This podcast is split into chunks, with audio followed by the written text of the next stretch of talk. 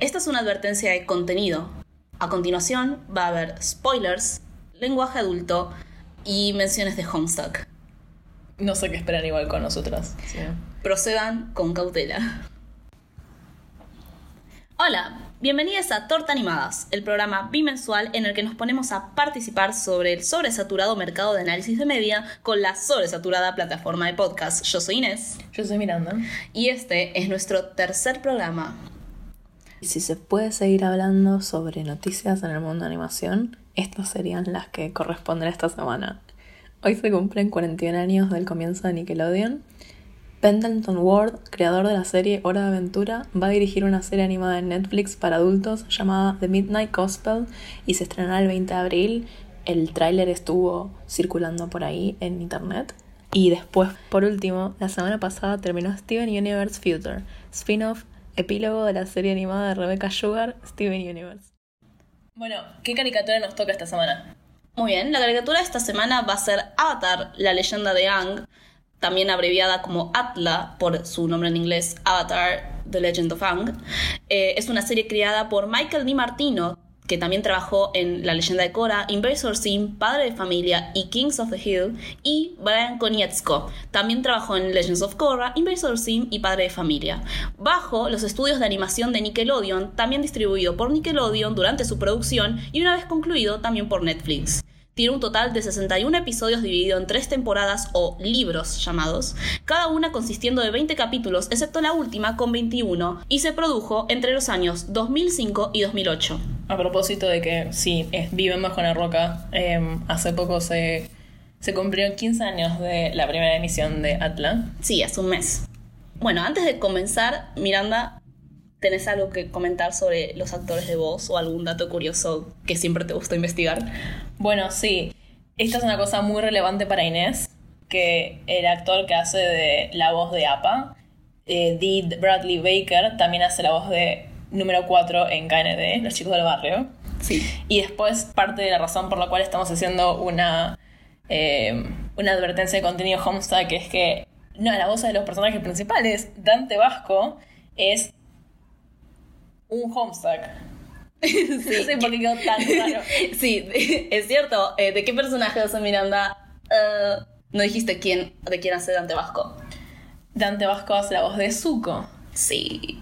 Entonces, uno de los personajes con más angst en la serie. Uno, eh, uno que se volvió una referencia sobre cómo hacer un arco de redención. Ya vamos a hablar de eso, pero bueno. Es el mismísimo Dante Vasco. Que hace la voz de Zuko y después la voz de... Para, para, para, para, para. No mencionamos que... Porque dijimos, es un Homestuck, pero el nivel de Homestuck que tiene Dante Vasco que aparece dentro del cómic y hizo su video lleno de cosplayers de Homestuck con una canción que se llama I'm Geeking Out, Always I'm a Homestuck. Y también la voz de Osai la hace Mark Hamill. Todo esto obviamente en inglés, porque en castellano tenemos nuestro hermoso doblaje en latino. Sí, y de hecho es... El opening es casi imposible escucharlo en inglés para mí. A mí no me pasa eso. Eh, el opening es una de las cosas que más marca también yo vi Atla mucho de chica, pero lo reví hace un par de años, entonces ya tuve el shock de haberlo revisto en inglés. La vez que, esta será la quinta, la sexta vez que reví Atla, eh, en inglés ya no me pareció tan raro. Muy bien. Avatar es un desafío bastante grande. Sí, Avatar es eh, una serie. No tenemos tantas cosas para hablar. No sé si nos entra en una hora. Eso es el conflicto. Lo que estamos. Vamos a tratar de eh, resumir esto. Vamos a tratar de resumir las cosas que queremos discutir en una hora, pero a lo mejor nos vamos a pasar un poco. Porque Avatar es realmente una serie que está tan bien hecha desde tantos ángulos que podríamos estar una hora hablando solamente de un episodio o un aspecto. Si te pregunto, eh, ¿qué es tu parte favorita de Atla? ¿Que me, me, decís algo? ¿Me puedes decir algo? ¿Qué es lo que más te gusta de Atla? No me preparé para una pregunta así. a mí me pasa que los personajes, si te voy a ser sincera, me encanta el world building, me encanta los temas eh, morales, filosóficos explora, pero los personajes son una de las cosas que no envejecieron mal, envejecieron aún mejor de lo que me acordaba. ¿Y sabes qué es curioso?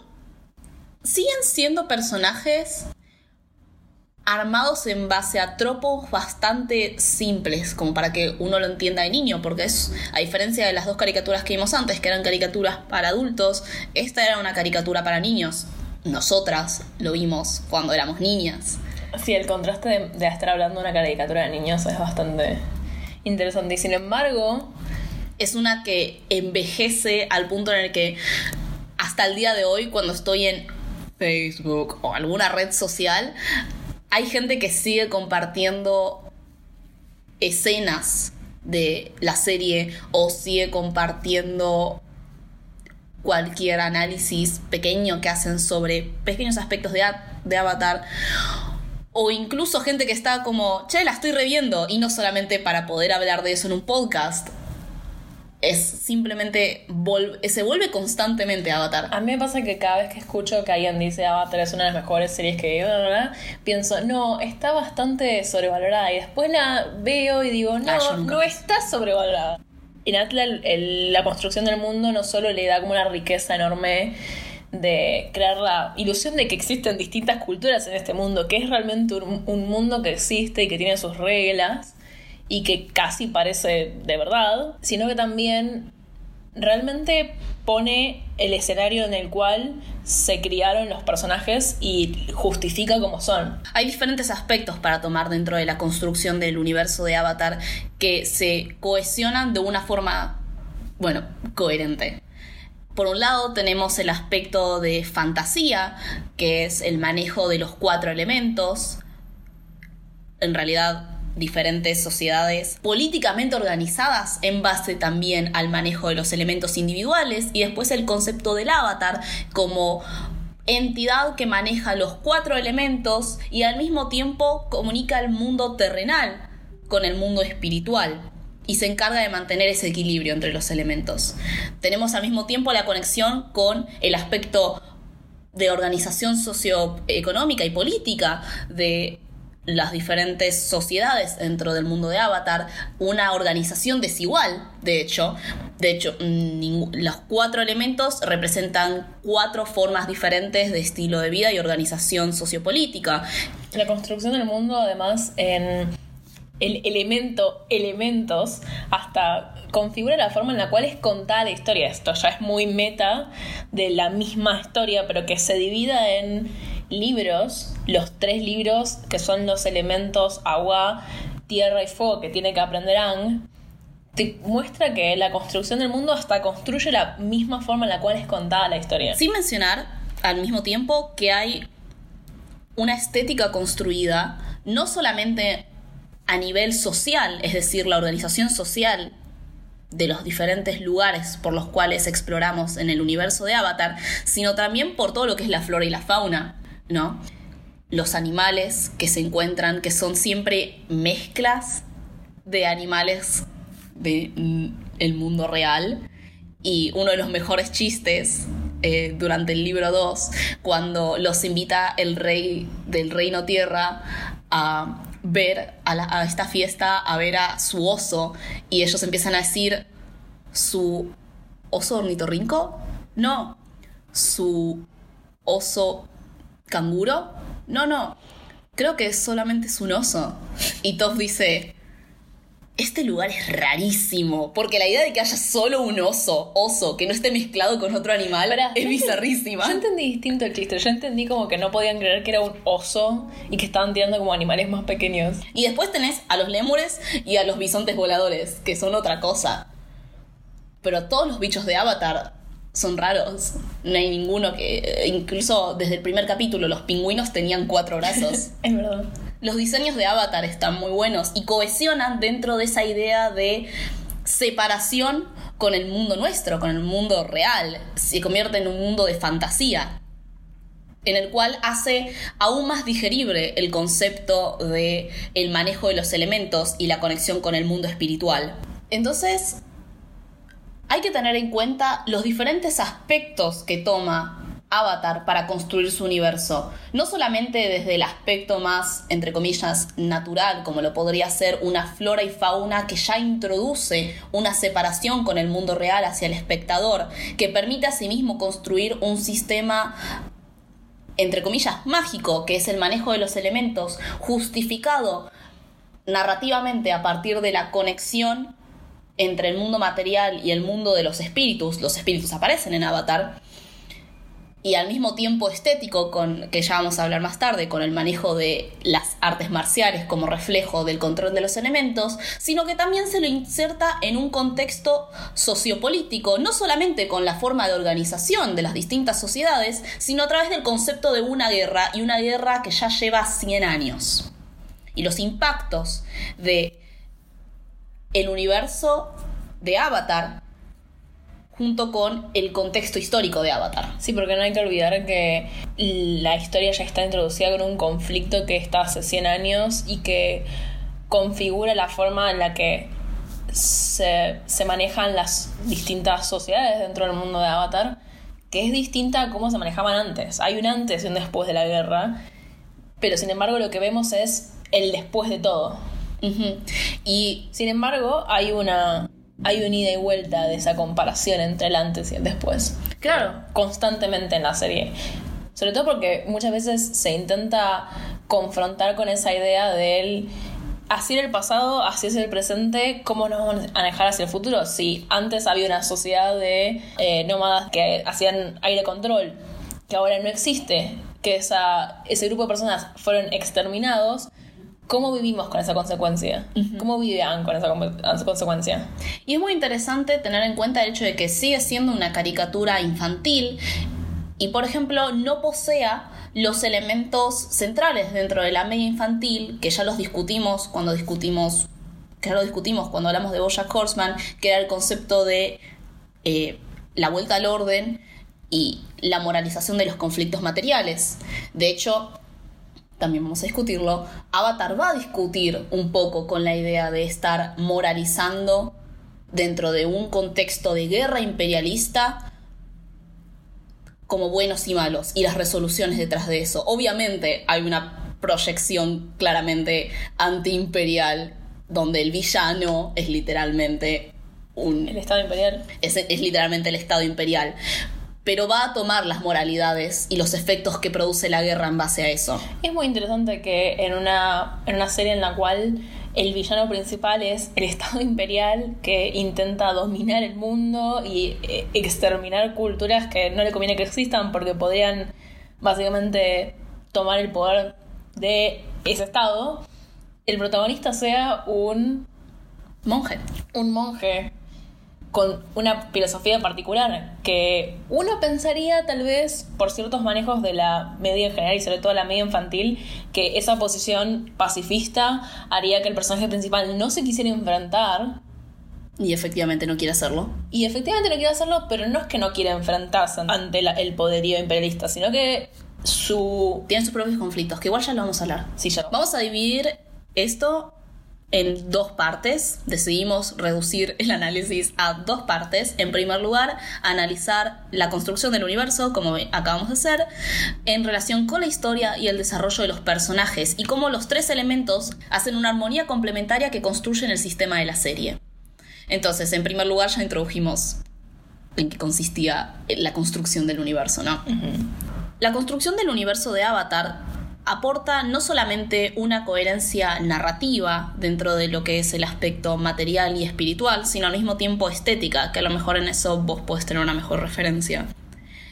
Empezando directamente con los aspectos estéticos de la animación, ya sea de los elementos como del mismo control de los elementos basados en diferentes artes marciales. Yo creo que em, es muy interesante la forma en la cual está animada en las escenas, sobre todo de pelea, de acción, aunque también se utiliza en los momentos más importantes de flashbacks o de tensión narrativa máxima, que es el cambio de el cambio de ángulo de cámara. Es algo que, si bien lo utilizan otras series, otras, otras eh, series de animación, vos ves una escena de, de pelea en, en Atlas y vas a ver que constantemente cambia la cámara para poder enfocar tal vez eh, quién está en el conflicto con mayor poder y menor poder o los movimientos distintos o para darle más fluidez a la animación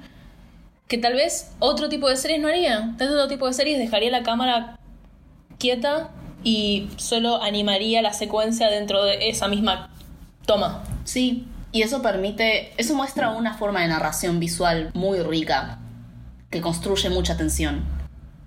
Atla es su movimiento. Sí. Y visualmente está muy eh, bien armado los las distintas caracterizaciones de los elementos. A lo que me refiero es cómo se anima la- el tierra control, cómo se anima el agua control, cómo se anima el aire control y cómo se anima el fuego control. Se Sí. anima de formas distintas eh, según la caracterización. En los capítulos en los cuales se revela un poco la filosofía eh, acerca de los elementos, sobre cómo se caracteriza cada elemento. Por ejemplo, cuando a Aang le empieza a costar un montón al principio aprender tierra control porque es el opuesto al aire Sí. en cuanto a cómo se maneja el elemento. Es como si transformaras al elemento en una personalidad y que al mismo tiempo nos permite de alguna forma hablar de los personajes a partir de una escala más social o global. Nosotros ya sabemos a partir de los elementos del el aire ciertas tendencias que podría tener Ang en base a su manejo kinético en el sentido de cómo se mueve como maestro aire. Sí, y el juego interesante que se puede hacer con la, con la narración es que eh, el mismo mundo te diga, bueno, los elementos tienen estas características y los personajes que son parte de ciertos elementos, los que son em, los que hacen algún tipo de control, vas a pensar ya de por sí, bueno, si es si controla este elemento, va a ser de cierta forma. Y después que se haga un juego con que rompa esas eh, expectativas. Sí, que quería resaltar antes la idea de cómo Avatar, a diferencia de otras cosas que ya lo han intentado, grandes héroes, Avatar, siendo una serie no asiática, o sea, sus productores, sus productores no son asiáticos, utilizan una estética asiática que en ningún momento se siente orientalista. Cuando uno ve a Avatar se da cuenta de que no es meramente una utilización estética. No se siente de esa forma porque no hay una tendencia a verlo desde el punto de vista exótico, porque esa es la realidad. Por eso es como construyen la realidad, es, es el mundo en el que viven. Sí. No se siente como Y de hecho, como que no, no existe esta. No existe este momento en el cual el mundo en el que viven se siente una otra edad, cosa que es re extraña, que no es extraña, pero bueno, que pasa mucha media que intenta cooptar la estética asiática en general de algún lugar en particular y por cómo está filmado o porque el protagonista es un, es un otro de ahí, nosotros vemos el lugar como una otra y esto nunca pasa en Atla. En este es el mundo que existe. Y lo mejor es que ni siquiera es una cuestión homogénea, porque, eh, bueno, una persona que ya está más inmersa dentro de las diferencias de las diferentes regiones y territorios del continente asiático puede darse cuenta más fácilmente. Pero si no, de todas formas, en Avatar, las diferentes regiones no tienen el mismo la misma estética, no es homogéneo. La Nación del Fuego no tiene las mismas tendencias que el Reino de la Tierra o las tribus del agua. Están todas dentro de lo que se podría considerar lo asiático, pero te das cuenta de que no son lo mismo. Y bueno. Y ese, eh, pero a pesar de toda esta separación temporal barra geográfica, aparece un elemento bastante central para mover no una historia, sino la historia en sí, que vendría a ser el concepto de la guerra y el imperialismo. Entonces tenemos este contraste entre el mundo material en guerra con este mundo de fantasía espiritual y su desequilibrio. Sí, nótese que eh, si bien son mundos separados, son al mismo tiempo lo mismo. Porque si un mundo está en desbalance, el otro también. Exacto. Entonces, Avatar tiene una cosa que le pegó mucho a la gente que lo vio cuando es chica, cuando lo ve ahora, que es la forma en la cual logra construir, a diferencia de otras caricaturas, la, el contexto de una guerra. Realmente se siente como si todos los personajes y vivieron esa guerra y marcó su forma de ser, sus vivencias, a diferencia de otros tipos de media que existe una guerra, pero vos ves personas que no, no les afecta en lo absoluto. La diversidad en la cual se proyectan esos efectos de la guerra, desde la mayor cantidad de ángulos posibles, diferentes respuestas de receptores víctimas de las mismas. Y también la gente del lado ganador, cómo afecta la guerra a, aquellos que, primero, pelearon en ella y tal vez se arrepienten, como el personaje de, el, de Airo, Em, o aquellos que son del reino del fuego que efectivamente su vida mejoró por la guerra porque son quienes están expandiendo su territorio.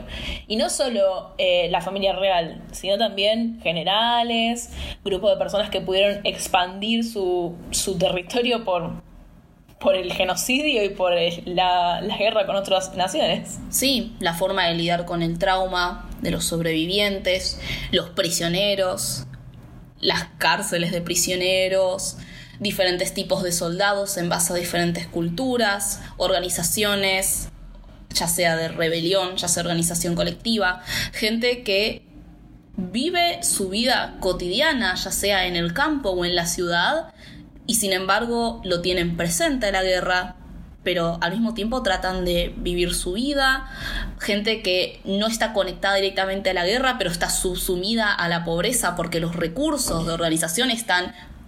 La guerra está siempre presente en cada aventura. Avatar no está todo el tiempo enfocada en la historia de Aang, pero sí está siempre presente la guerra, en cada episodio filler. Y hablando de Aang, tener un protagonista que es literalmente la única persona que no vivió esa guerra. Sí. Porque estuvo congelado esos 100 años y, y un personaje que vuelve a estar vivo 100 años después con una guerra en pleno desarrollo.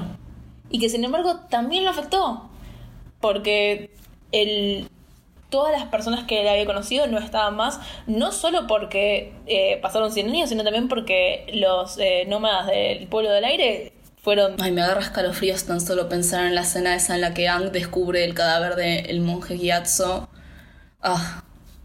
Y, simplemente se queda ahí, se pone de rodillas y llora. Y no es como un llanto exagerado, solo es un llanto seco, como que está tratando de llorar de golpes y simplemente... Y es, como, y es raro porque está llorando, pero al mismo tiempo es lo que le sale y creo que por eso también es muy difícil de siquiera tratar de analizar, y por eso no lo estamos intentando, de analizar el impacto o la incorporación de la temática de la guerra dentro de Avatar, porque está intrínseca dentro de cada aspecto orgánicamente de la serie.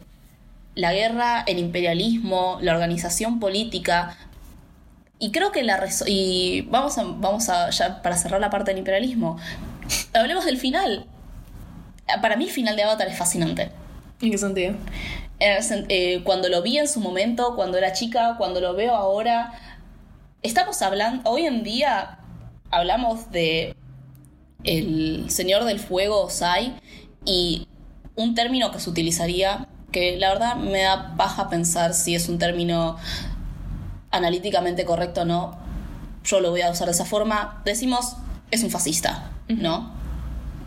Es un fascista y usualmente dentro de la media lo lógico sería, bueno, sí, y de hecho toda la narrativa lo pone como un conflicto moral Ang, tiene que matar al fascista.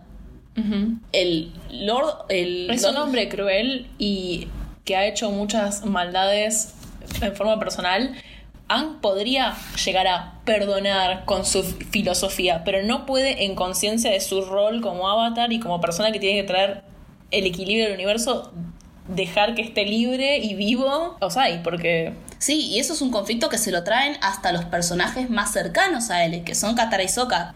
Dentro del equipo de Avatar, Katara y Sokka fueron los más afectados, representados tanto como hijos de un padre guerrero que los tuvo que abandonar cuando eran muy jóvenes para poder protegerlos y víctimas también de la pérdida de su madre como una víctima de guerra. Y Avatar expone la idea de una imposibilidad de reconciliación con el símbolo de esa misma guerra, que es el jefe político, que es el Señor del Fuego Sai. Y el hecho de que Ang presente la idea del equilibrio, no matándolo, pero sí matando lo que hace a ese mismo Señor del Fuego, que es el manejo del fuego, me parece una lección que permite ver que el problema no es la persona en sí, no es que el problema es el Señor del Fuego Osai, sino el problema de Señor del Fuego, la posición de poder, porque Osai no empezó la guerra, el que empezó la guerra fue Sosin, seguido por su hijo Azulón, seguido por eh, Osai. El problema no es la persona, el problema era la posición política que generaba dentro de esta figura de autoridad y no solamente la figura de autoridad, estamos hablando de todas las condiciones que llevaron a la Nación del Fuego, que bueno, no se especificaron, pero es una serie niños. Eh, sí, porque de hecho el concepto de el, monarca de la Nación del Fuego sigue existiendo, luego hay, pero no sigue siendo una nación con fines a hacer campañas para conquistar otros lugares. Claro. es justamente uno de los conflictos que después se explora en, la, en los cómics. Sí la resolución de Avatar, de la, de, la resolución de Ang, de quitarle el control del fuego en lugar de matarlo, refleja dentro del espectador un mensaje por parte de la serie de que el problema puede o no ser una persona, pero no una cosa de nivel global, no es una cuestión personal, es una cuestión mucho más abarcativa y quitarle el fuego control es simbólicamente... Es quitarle el poder al fascista. Exacto. Que eso es el objetivo cuando estamos hablando. Es un mensaje político ficcional bastante potente. Se utiliza la ficción para tirar un mensaje muy interesante que la verdad no tengo ganas de pensar si es algo que hicieron intencionalmente, pero me pareció una genialidad. Es lo que termina pasando. O sea, si tantos espectadores sacamos de esa serie y de ese final ese mensaje, no importa si fue intencional o no. Muerte del autor. Sí. Es, es, perfecto. No plantea en ningún momento la reconciliación, que sería terrible que haya planteado la reconciliación. Y de hecho. Steven Universe. Um, em, y de hecho, justamente es muy, es muy interesante por cómo se engancha con los conflictos internos de Anne, que de hecho deberíamos empezar a hablar sobre los personajes, porque llevamos bastante tiempo y no hablamos de lo que para mí es la no sé si la parte más importante, pero la parte que sinceramente más me llama a la serie es la construcción de los personajes. Que sigan tropos tan comunes y sin embargo tengan una riqueza que hoy en día nos seguimos identificando con el personaje que sea nuestro personaje favorito, que el tuyo cuál es. Eh, me mataste. Eh, no sé. ¿Cuál es tu kini? No sé cuál sería mi kini. Espero que mi kini sea Soka. Literalmente tengo el peinado de Soka en este momento. Eh, claro, yo tengo que admitir que mi personaje favorito es Zuko. Sí, soy sincera. Es un muy buen personaje. Igual, con el tiempo, eh, cada vez le, no es que no le tenía amor, porque creo que te echan de. Creo que me echarían de todos los espacios en los que estoy si no quisiera con el amor de mil soles a Airo, porque absolutamente todo el mundo que conozco lo ama. Es un personaje fascinante. Pero tengo que admitir que cuando era chiquita no me interesaba tanto y hoy en día es uno de mis personajes favoritos también. Es que claramente las prioridades cuando uno lo ve chico y cuando uno lo ve más grande son afectadas por el tiempo. Yo cuando lo vi de chiquita mi personaje favorito era Toph y no lo digo solamente por ser una torta masculina que simplemente estaba fascinada por el concepto de una niña masculina. Eh, pero al mismo tiempo tampoco le prestaba tanta atención a Airo. Pero y reviéndolo, ya de más grande, me pegaba más, porque el punto de Airo es la cuestión de la crianza, de una crianza basada en un genuino amor hacia Zuko y de una necesidad de de vuelta una persona que estuvo para mí es no me no es que no me termina de cerrar, pero me hubiera gustado haber visto también su proceso. Él era un general de guerra que al perder a su hijo, esa es la justificación, que al perder a su hijo se aleja de toda la vida del palacio real, de toda su posición militar, de toda su filosofía y psicología en el cual fue criado como para ser el próximo eh, Señor del Fuego, y termina siendo parte del Loto Blanco, que es la organización antifa de viejos. Me encanta ese concepto. El del Loto Blanco. Organización antifa de viejos. Viejos antifas. Creo que Termina siendo parte de la organización de viejos antifa. Y una de mis primeras cosas, reviendo la serie, era que pensaba, ¿unos viejos antifas dejarían que un viejo general que casi conquista Basing C se vuelva parte de su grupo? Porque yo, o sea, yo lo estoy tomando desde el hecho de, fingiendo que no conozco a Airo, ¿no? Porque a Airo lo introdujeron de una forma completamente diferente a la idea de el ex general que casi destruye Basing C. Él es alguien diferente al ex general que casi destruye Sí, porque de hecho, con, digamos, con toda la oposición que le hacen a Zula y eh, Osai, y que lo posicionan constantemente como eh, el, el que falló, el, el débil, y con que nosotros constantemente en la serie lo vemos como esta persona que hace cosas buenas, ayuda a su, a su sobrino. Es uno de los personajes que más imparte la filosofía, una de las filosofías que están en el mundo de Avatar.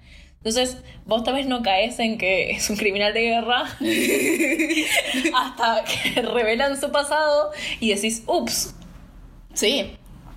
pero Y- está tan bien construido y de hecho el, el- es uno de mis favoritos mentores. En casi todas las series que he visto es uno de los mejores para mí.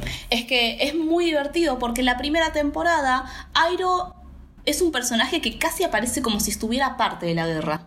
Aparte de la guerra. Porque mientras Zuko está con toda su misión, contrasta su actitud muy relajada de hoy es noche de tocar música, vamos a jugar al paillao, vamos a comer, vamos a dormir. Es casi como si él no estuviera en un buque para cazar al avatar porque hay una cuestión de honor de su sobrino expulsado por hablar fuera de turno en una charla de guerra. Que de hecho, el, digamos, todas las acciones de Airo en retrospectiva se tiñen de un amor paternal muy muy fuerte hacia, digamos, hacia Zuko cuando vas descubriendo la historia de Zuko y la historia de Airo. Claro. Entonces, en la segunda temporada, cuando ya se habla un poco más sobre el personaje de Airo, te das cuenta de que esa distancia, porque de vuelta, pareciera como que a él, él está en un contexto de guerra, pero pareciera como que no afecta a su persona. Cuando te das cuenta de todo lo que le sucedió, de, la nada como que se le agrega una edad simbólica, una edad de crecimiento personal que hizo de la guerra.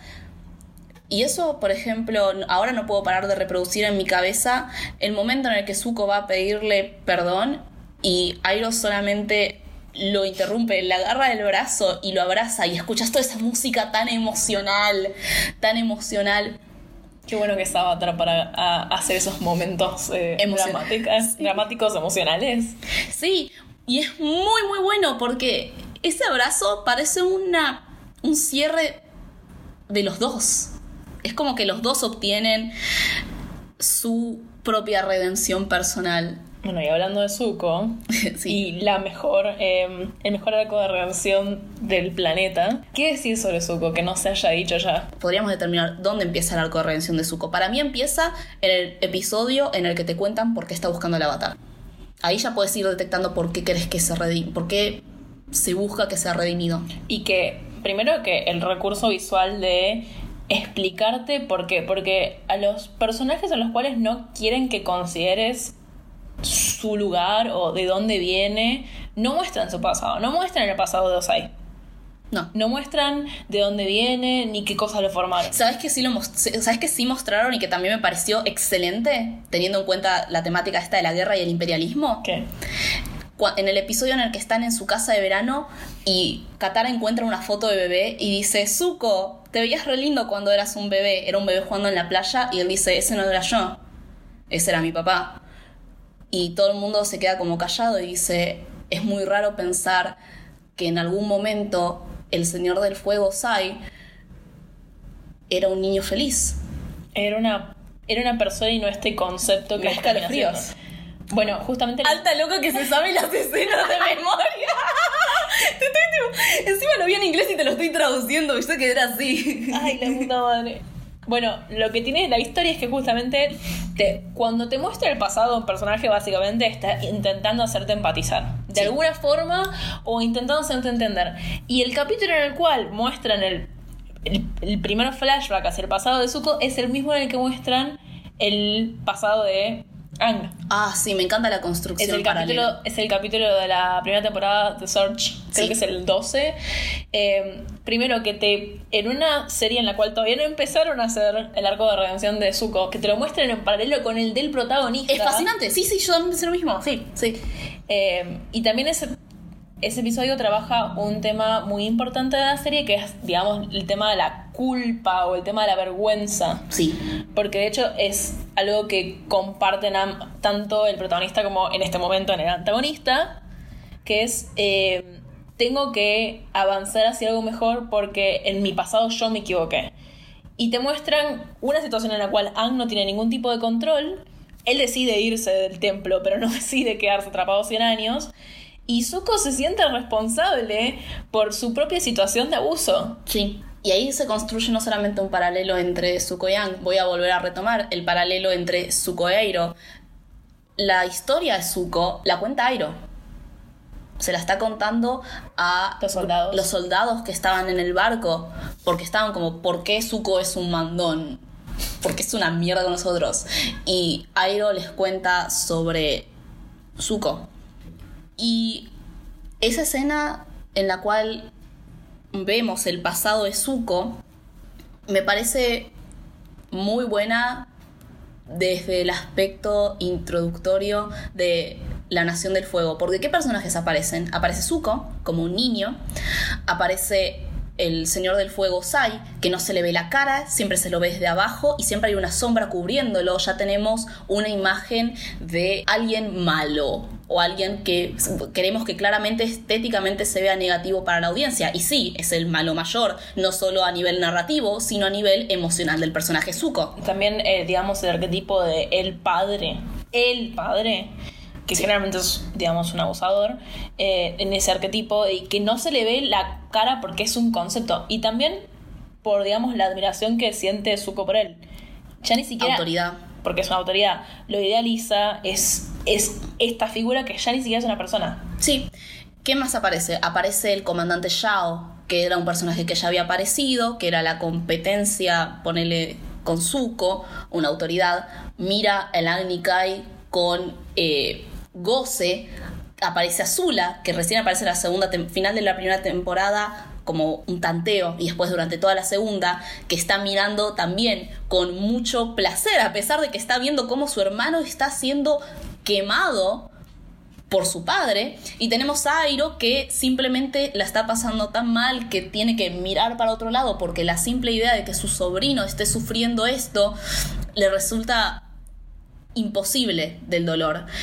Esa escena introduce cinco personajes. cinco personajes de la Nación del Fuego y particularmente de esta familia, bueno, ya o no, pero eh, de la familia real y digamos como tienen que ver también con dónde están, quién es el, el, el Señor del Fuego, quién es la hija del Señor del Fuego.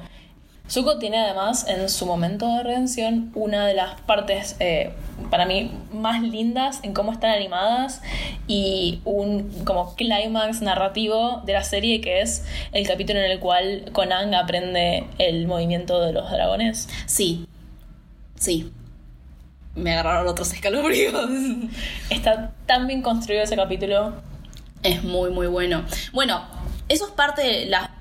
La verdad es que no tengo la suficiente inteligencia como para poder detectar Bueno. la fórmula en la cual se redime Zuko, pero algo importante que se puede destacar es por un lado, primero, como os dijiste, la presencia del pasado, porque el pasado construye una empatía hacia el espectador. Por otro lado, muestra la idea del conflicto moral, al principio presentado por las dos figuras formadoras de eh, Zuko, que son Airo y el Señor del Fuego Sai, quien no aparece directamente, pero se le hace constante referencia como el objetivo o el mantra que tiene que repetirse Zuko, en contraste con la voz de la razón que es Sairo. Después aparece Azula, que Azula lo que hace es exiliarlos. Exiliarlos lo hace ver, le hace ver otro aspecto de la vida en la guerra, porque él era el príncipe exiliado, pero ahora es un criminal buscado, tanto por la Nación del Fuego como en el Reino Tierra en el cual él se encuentra escondido. Entonces, él transita por hambre, él transita por trabajo, él, él, transita por conflictos en el cual él no es una autoridad política y eso le hace ver diferentes perspectivas de ser la otra cara de la guerra, ser, no ser la nación del fuego, de hecho ser el enemigo de la nación del fuego. Después de eso se le presenta una cuestión un poco más personal cuando está frente a Katara. Vemos una recaída, que eso es muy interesante, la idea de que decide traicionar a su tío e irse con Azula, porque la seguridad que viene acompañada del trauma simplemente eh, era demasiado y tiene completo sentido, se siente como algo muy plausible dentro de los conflictos internos del personaje. Lo vemos constantemente dentro de esos conflictos. Sí, de hecho, si el objeto de deseo del personaje es uno, es lógico que quiera perseguirlo. Si en ese momento todavía no se deshizo en la narración Zuko de su objeto de deseo, que es obtener la aprobación de su padre, es lo más lógico que sea lo que más le pese. Y justamente para mí la redención de Zuko, además de que realiza acciones para redimirse y ayuda a Ang y los demás eh, y un montón de cosas, eh, creo que parte de su redención es que renuncia a ese objeto que, que es tipo querer la aprobación de su padre, porque eso lo iba a llevar a acciones que no son compatibles con que se redima. Claro, y lo importante de esa fórmula que tiene Zuko, Zuko obtiene la aprobación de su padre. Cuando Azula mata, entre comillas, mata a Ang con el rayo, y le dice a el Señor del Fuego que fue Zuko, Zuko por primera vez obtiene la aprobación de Osai, lo dice, de hecho a mí me, no me acordaba tanto de esa escena, nunca vi que eh, Osai le, lo tratara tan bien, siempre que aparece lo trataba como basura y ahí lo trataba muy bien. Y me parece muy bueno eso porque después ahí es cuando Zuko se da cuenta de que él es infeliz igual. Y después tenés el episodio de la playa en la cual te dice, ya no sé qué es bueno y malo, cuál es la moralidad, porque simplemente el haber conseguido lo que él creyó haber querido por dos temporadas y darse cuenta de que no lo es, es lo que lo impulsa. Tiene esa escena súper incómoda en la cual está practicando cómo va a hablar ahora con el avatar, porque se dio cuenta de que su bisabuelo era el avatar Roku. Ese episodio me encantó, por cierto. El episodio. Bueno, estamos de acuerdo que, si bien todas las temporadas son muy buenas, el libro 3, la temporada 3, es la mejor. Sí, definitivamente. Pero es la mejor justamente porque se los los cimientos o base de la tercera temporada son la primera y la segunda, que ya de por sí son muy sólidos. Sí, y después de eso hay un capítulo dedicado a cada persona que Zuko lastimó directamente del equipo de Avatar para redimirse. Tenés un episodio con Aang, en el cual justamente descubren el fuego y los dragones. Tenés un episodio con Sokka, en el cual van a rescatar a Suki y a su papá del caldero de la prisión. Y el episodio de la venganza de Katara. Es una fórmula progresiva, pero que se trabaja en cada aparición que hace Zuko, aún siendo antagonista. Lo cual es realmente increíble. Es muy bueno. No, no puedo decirlo de otra forma. Así que eh, Zuko. Sí, tendríamos que hablar de otros personajes. Em, muy difícil igual hacer como un puente entre todos. Bueno, pero si hay que destacar algo de los personajes, es la forma en la cual se los introduce. Vos hablaste de tropos. Claro se lo introducen como un pibe súper feliz y, juguetón y tiene una personalidad que es una brisa de aire fresco, para decirlo de alguna forma. Soka, eh, digamos, hace chistes constantemente. Eh, en un momento, en un capítulo, él mismo dice, mi personalidad solo es sarcasmo y hacer chistes y comer. Y es un poco como se lo introduce en el primer capítulo, y Katara como la responsable, pero también una persona que si bien es responsable e intenta mediar entre otras personas, tiene como un enojo dentro de ella que puede salir en algún momento. Un enojo justificado por las cosas que le pasó y también en cierta forma porque eh, tiene paciencia, pero no es... Eh, Me gusta el balance que tienen Katara y Sokka como hermanos, porque sería un error pensar que Katara no tiene sus momentos irracionales y que Sokka es completamente irracional. De hecho, Sokka varias veces apela a la idea de la lógica o la estrategia, o sea, se vuelve más organizativo, en un sentido mucho más estratégico. En el episodio de La Espada, por ejemplo, en el cual quiere perfeccionar. Él está constantemente perfeccionando su arte, que también se relaciona con un un conflicto que no se toma tanto en profundidad, porque creo que también va acorde con la personalidad de Sokka, que es el conflicto que tiene Sokka con la idea de ser un héroe, muchas veces proyectado en su papá, que durante mitad de toda la serie se proyecta en forma de misoginia. que aparte igual es una misoginia light, tampoco para alienar a la gente que estamos viendo. Y además es criticada la misoginia de Sokka. Pero la misoginia en Avatar se critica bastante, no es como que está ahí para hacer el chiste. Sí. Es, de hecho, aparece en el tercer episodio con las guerreras Kyoshi y enseguida se lo tira abajo. Aparece en el templo agua y enseguida se lo ve como algo negativo. En lo de Sokka, esa misoginia se va corrigiendo a medida de que transcurre la serie y se termina de erradicar cuando se da cuenta de que está relacionado mucho con su complejo de ser héroe, que se ve también con el episodio de la espada, muy buen episodio. Eh, es muy complicado el hecho de ser el, el personaje de comedia de la serie y que, y que ese personaje quiera ser el héroe cuando está con el avatar, que es efectivamente el héroe de la historia. Sí. Yo creo que eso también un poco a- apela un poco a que el personaje tenga esos conflictos. No solo su historia personal de, digamos, vivir en una... También los eh, arquetipos de guerreros se, se valoran mucho en épocas de guerra. Sí, por eso. Viven en una época de guerra, así que... Bueno, que nos queda Y- que no la mencionamos casi nada. No mencionamos, no hablamos mucho de Katara y Dang. Ang- Deberíamos Ang- hablar- de Ang vamos a hablar ahora. Ok, bueno, y de Katara. Katara habría que hablar. Eso para mí es muy interesante darme cuenta de grande que justamente la serie hace un vaivén constante con Katara, de Sí. que es la más madura, en cierta forma. Casi como si fuera agua. Eh, también, digamos, eh, constantemente la serie juega con este concepto de, digamos, Sokka y Katara no tienen a sus padres, entonces Katara toma un rol más maternal y es una cosa que constantemente con la serie, en la serie juega con eso y Sokka el rol más paternal en vista a su papá que era un guerrero, ¿no?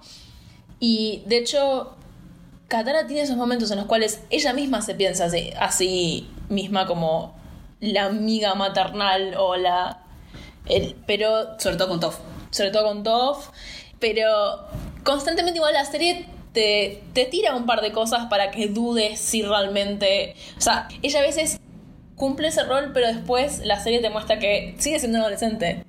Sigue siendo un adolescente con, digamos, eh, que no sé, se deja llevar porque le gusta un pibe o, o que tiene sentimientos que no resolvió todavía, lo cual es entendible porque Que tiene un trauma de guerra. tiene un trauma de guerra. Eh, y también es eso, como ese tira y afloja entre, digamos, ser la más madura, entre comillas, y también la que más enojo y ah, emociones desbordadas tiene adentro, cosa que es muy característica de adolescente. Sí. Y sobre todo de un personaje. Era el único personaje femenino. Sí, la- Femenino, mujer y femenino de expresión femenina. Y los estándares sociales que se espera dentro de esa femenidad. La expresión de ira en Katara no era la misma. No era, vamos, no a hablar de, vamos a hablar de ira femenina. Vamos a ver, es hora del momento de la ira femenina. Y vamos a tomar a los tres personajes femeninos principales que tenemos: son Katara, Toph y Azula. Azula tiene un. no tiene enojo. Excepto, excepto en el final. Azula es fría, es calculadora, es perfecta. Y entre esa perfección está la idea de estabilidad. Es una estabilidad que consigue ser agresiva de todas formas. Definitivamente. Ese es el punto. Y eso es lo que construye su propia estética. Es una estética también muy asiática, muy del este asiático, de Mira es silenciosa y perfecta. Hacer su personalidad fría y calculadora creo que tiene sentido si uno trata de personificar la idea de una llama azul. Pero obviamente hay un aspecto más arraigado a una estética de la mm, violencia de una mina asiática. La violencia su violencia no se proyecta en el enojo. A diferencia de Zuko. Sí, igual también creo que eso como que hace ese fuego, ah, juego muy interesante entre, digamos, la sobreemocionalidad de Zuko y la casi nula emocionalidad y realidad frialdad de Azula. Exacto. Por eso yo cuando era chiquita me, fascinaba la idea de Toph porque Toph también, para empezar, se veía como yo y al mismo tiempo proyectaba esta masculinidad y esta forma de ser agresiva, pero que sí, se lo veía mal, pero solamente en contraste de Katara. De hecho, los problemas que tiene son siempre en contraste con la feminidad de Katara. Sí, es que el problema no es que sea agresiva, el problema es que sea agresiva y es una piba.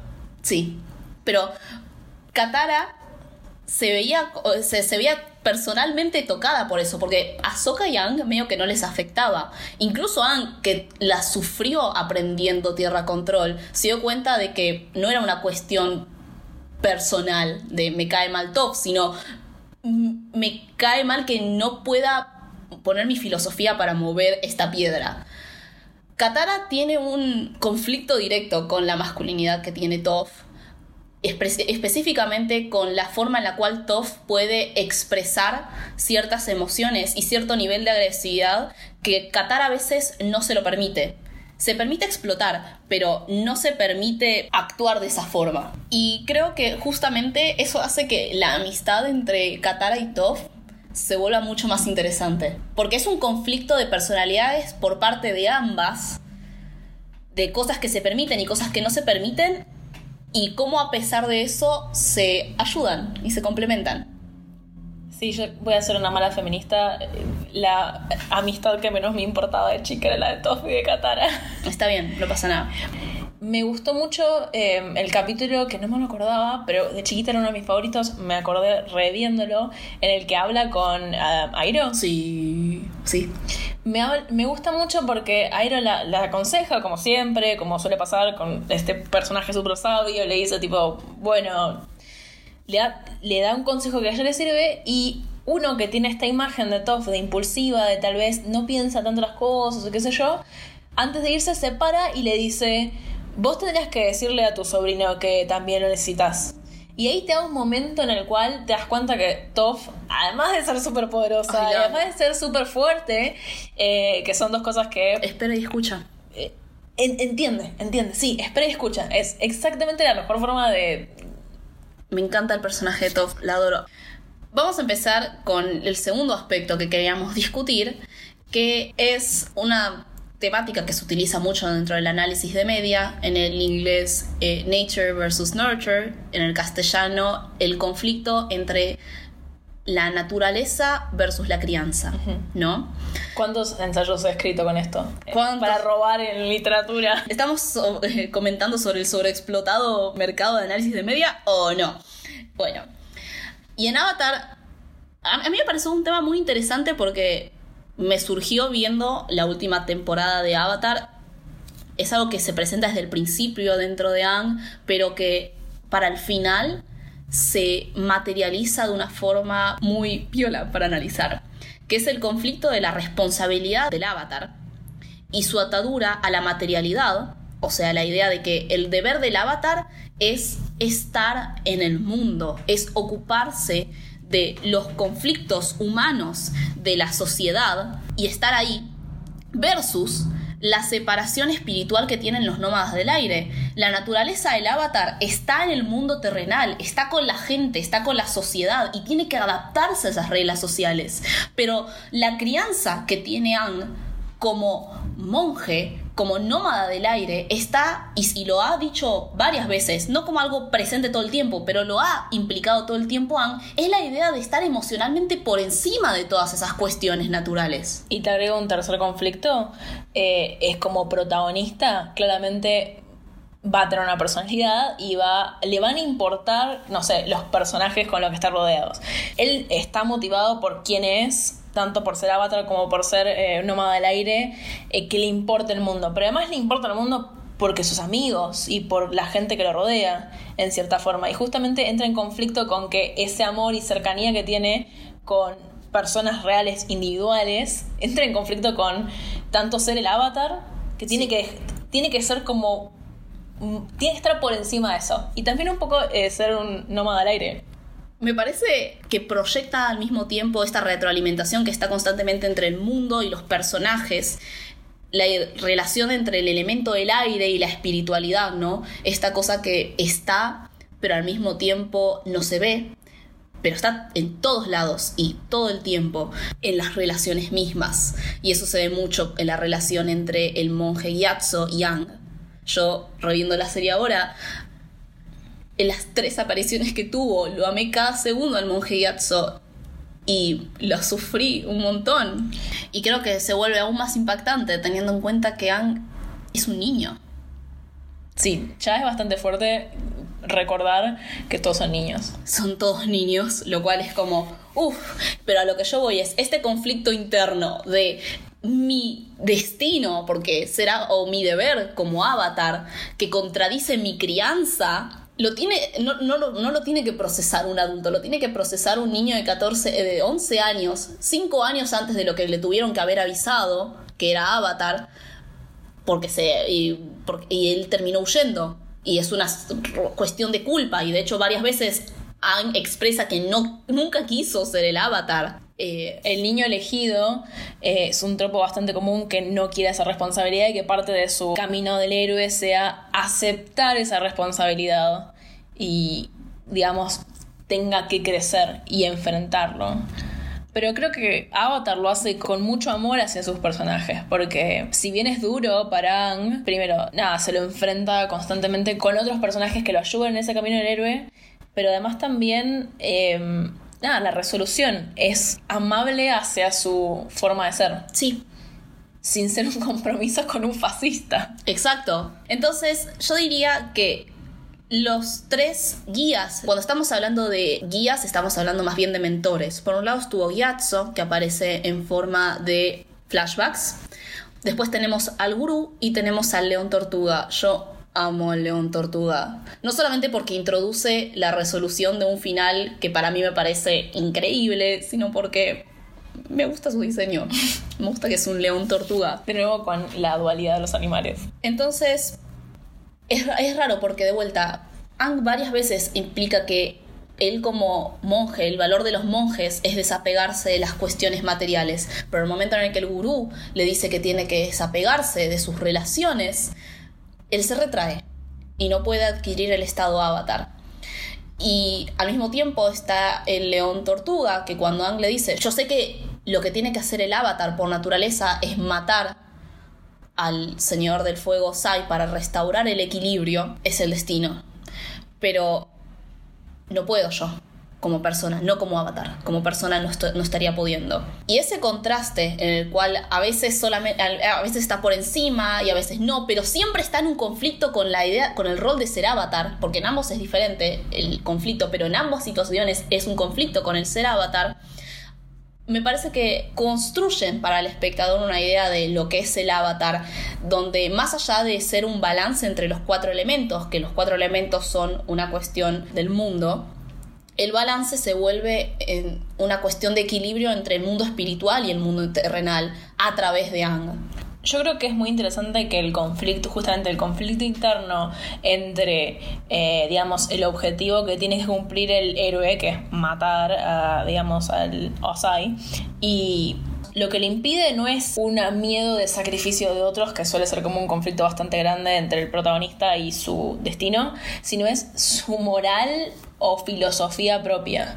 Como en cierta forma es muy egoísta, no es muy egoísta en que está mal, sino es muy egoísta, es muy centrado en sí mismo, que no puede matar al, a, Osai no porque vaya a haber consecuencias terribles o daño colateral, que es una cosa que pasa muy que pasa muy seguido con los conflictos del héroe que no quiere matar al villano por X cosa, sino que es por una cosa de él, interna. Le haría bien a todo el mundo que lo matara y cumpliría su rol de avatar, pero va en contra de su propia filosofía. Por eso se vuelve crucial que por un lado Aang vaya a combatir al Señor del Fuego, pero que Zuko también derrote a Zula. Porque, imagínate, porque de vuelta, esta cuestión política y no personal de héroe versus villano. Aang salvaba al Reino Tierra porque le ganaba al Señor del Fuego Sai. Si Azula sigue siendo Señor del Fuego, la cosa no cambia. Y lo que hizo fue Zuko fue cambiar políticamente a la Nación del Fuego. Dijo, se acaba la guerra. Sí, también es un poco como la batalla entre Aang y Osai es de, de- es casi espiritual, pero también es como y la otra y es política y la otra también es política, pero también tiene un tono personal. Aang no tiene nada personalmente en contra de, de Osai y viceversa, es como más grande que ellos. El, conf- el confrontamiento entre Azula y Zuko es político, pero también es personal Sí. y es un cierre a los dos personajes, de cierta forma. Bueno, creo que logramos establecer una forma de leer la historia. Esto de Nature versus Nurture es una forma de leer el personaje de Aang. Tendríamos que hablar entonces de, digamos, nuestros episodios, no sé si favoritos, pero los que nos parecen más importantes. Igual, algo que no mencionamos antes es que Ata tiene un uso muy interesante de los capítulos fillers o de relleno. Sí.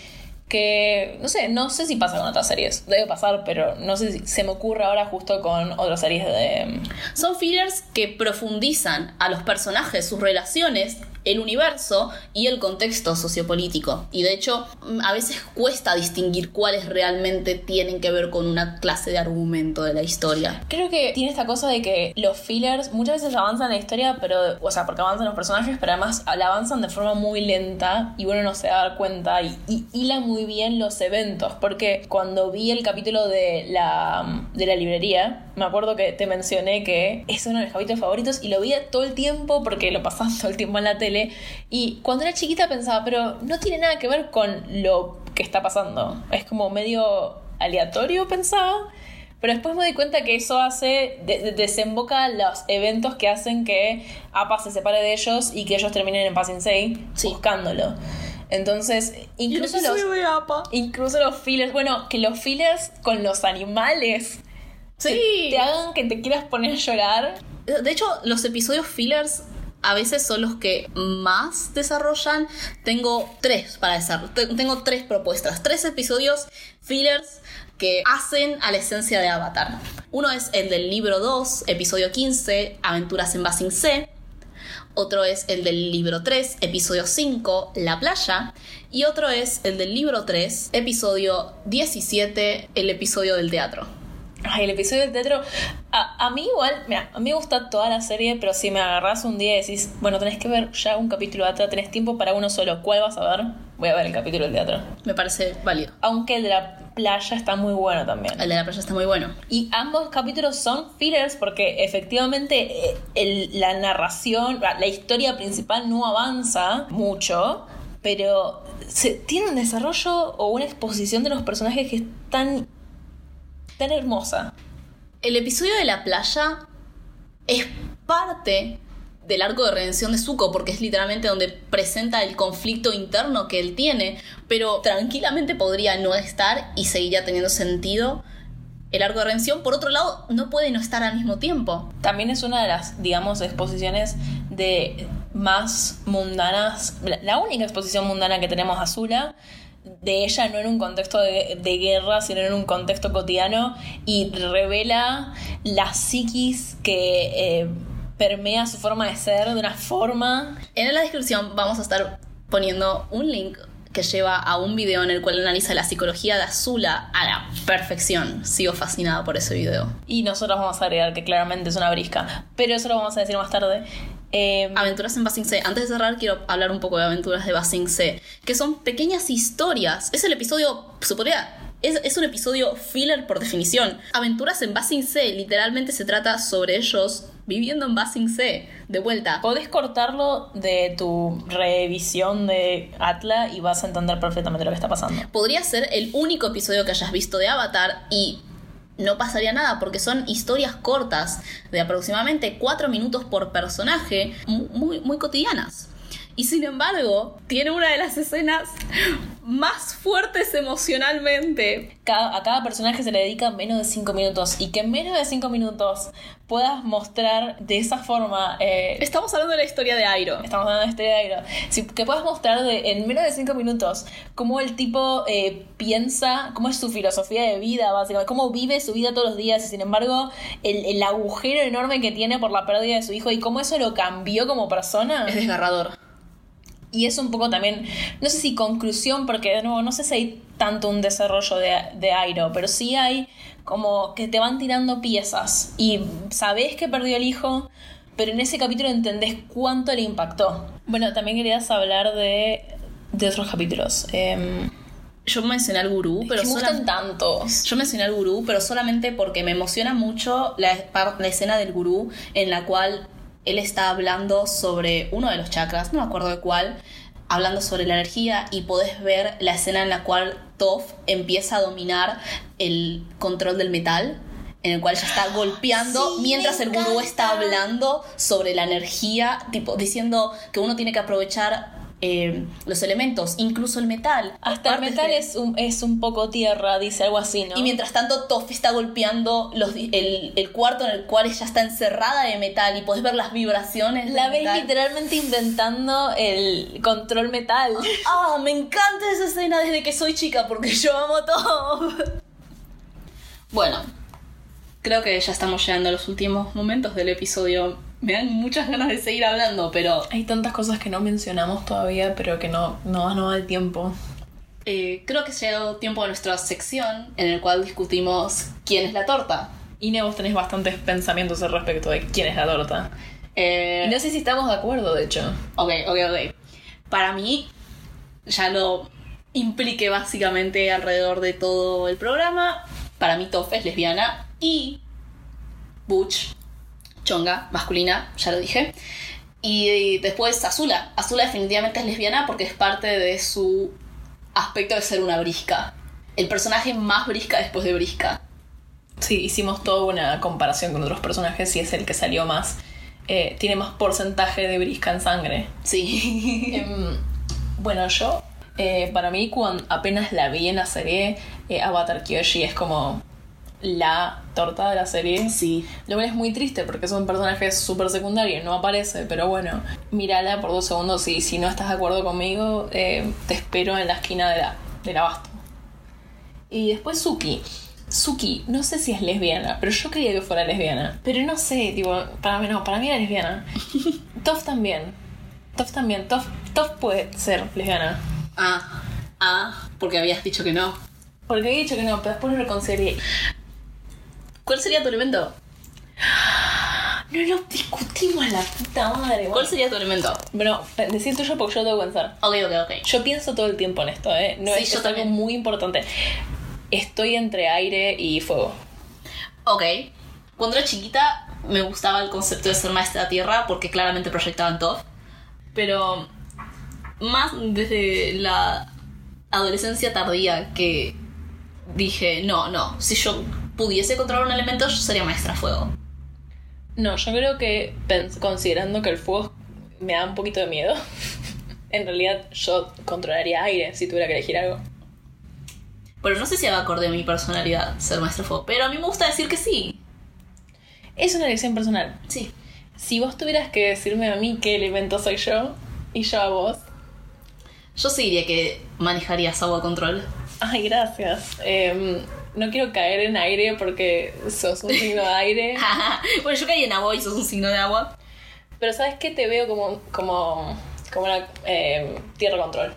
Ah, mi yo chiquita que proyectaba en Top estaría feliz.